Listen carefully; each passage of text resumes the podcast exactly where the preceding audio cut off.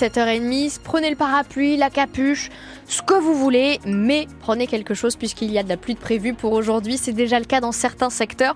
De la pluie déjà ce matin et des averses même en cours d'après-midi. Du vent également. Nous sommes en vigilance jaune concernant le vent. Des rafales attendues jusqu'à 75 km/h et tout ça quand même toujours sous la douceur ce matin. On relève 9 degrés par exemple à Avranches, à Cherbourg, encore 10 à Montebourg.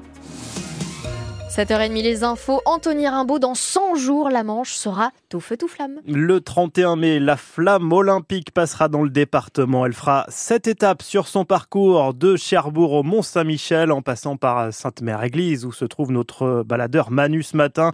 Les organisateurs ont fait le point hier sur les festivités prévues euh, sans trop en dire, hein, Katia Lotrou. Oui, car l'idée derrière tout cela, c'est de maintenir ou d'entretenir le suspense d'ici le 31 mai. Alors hier, c'est un peu de l'organisation qui a été dévoilée. La flamme olympique partira de Cherbourg à 8h30, 9h50 Saint-Valahougue, 11h20 Saint-Lô, 12h10 Sainte-Mère-Église, 15h05 Grandville, 16h10 Villedieu-les-Poils et 18h20 le Mont-Saint-Michel, ville d'arrivée avec allumage sur place du chaudron olympique. Les parcours font entre 700 mètres et 4 km. Il y aura deux convois, un sur les grands axes et un autre sur les petits Côté animation, à noter un trail sportif et culturel à Cherbourg en Cotentin, des disciplines olympiques et paralympiques à Saint-Va et Sainte-Mère-Église, une danse des Jeux à Grandville, de l'escalade à Saint-Lô et à Villedieu, cinq artistes se relayeront aussi pour peindre une fresque. Au Mont-Saint-Michel, un relais de cyclistes amateurs et professionnels sera organisé. Toutes ces villes ont aussi insisté sur la participation massive de scolaires, mais aussi un accès facilité aux personnes handicapées et aux résidents d'EHPAD. La flamme olympique brûlera dans la Manche pour tout le monde.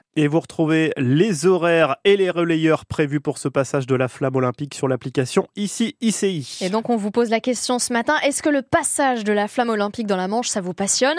Est-ce que vous irez voir la flamme olympique? Vous pouvez réagir. au 02 33 23 13 23, appelez-nous et beaucoup de réactions déjà. Bernadette, pendant ce temps, il y a des gens qui n'ont pas de quoi manger et dormir dehors. Donc pour Bernadette, c'est non, ça la passionne pas du tout. Daniel, lui, nous dit, notre société est tellement malade et ne respecte plus rien. Même les Jeux Olympiques, pauvre France, il faut réfléchir un peu, même si c'est cher.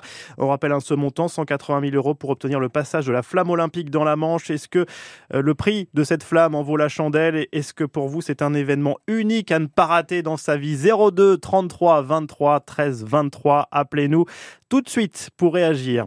Euh, quelques coups de crayon, mais pas de révolution sur la dernière mouture de la carte scolaire dans la Manche. Elle a été adoptée hier. 37 classes vont fermer à la prochaine rentrée pour 5 ouvertures seulement.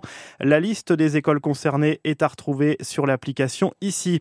Euh, c'est une situation hallucinante. Une cinquantaine d'habitants de Saint-Martin-le-Bouillant, une petite commune près de Villedieu-les-Poils, est privée d'eau potable. Alors pas depuis quelques jours, hein, ça fait un an et demi que ces habitants ne peuvent pas consommer l'eau au robinet.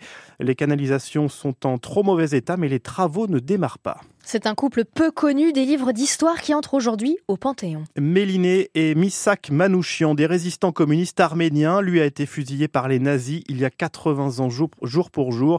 Il était le coordonnateur de la section des résistants étrangers et organisait des actions de lutte armée pour mettre en difficulté les Allemands dans la France occupée. À un peu plus de trois mois du 80e anniversaire du débarquement, c'est donc la résistance qui est mise à l'honneur. La résistance qui a été active dans la Manche à Saint-Lô. Une dizaine de citoyens viennent d'ailleurs de créer le comité pour la mémoire des fusillés de la route de Tessy. 21 résistants manchois y ont été arrêtés et fusillés par les Allemands entre mai 1942 et mai 1944. À cet endroit se trouve aujourd'hui une stèle, le mur des fusillés, mais sur le monument, aucun nom n'y figure. Le nouveau comité espère réparer cette injustice.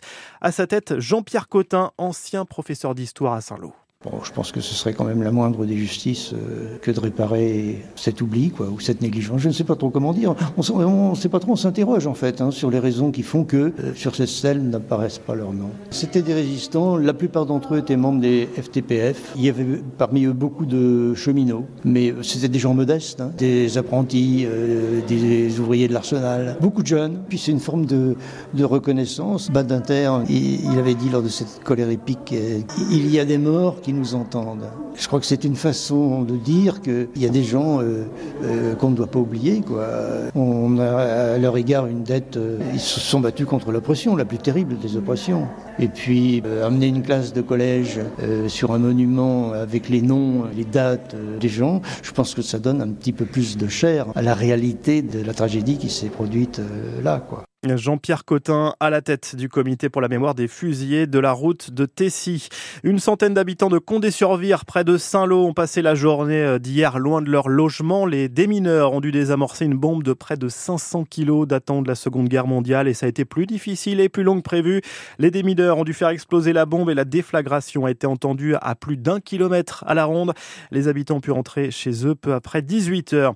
Et puis une escale de paquebot aujourd'hui à Cherbourg, c'est le navire euh, Aidanova qui escale Quai de France à partir de 9h ce matin. 6500 passagers à bord, majoritairement des Allemands.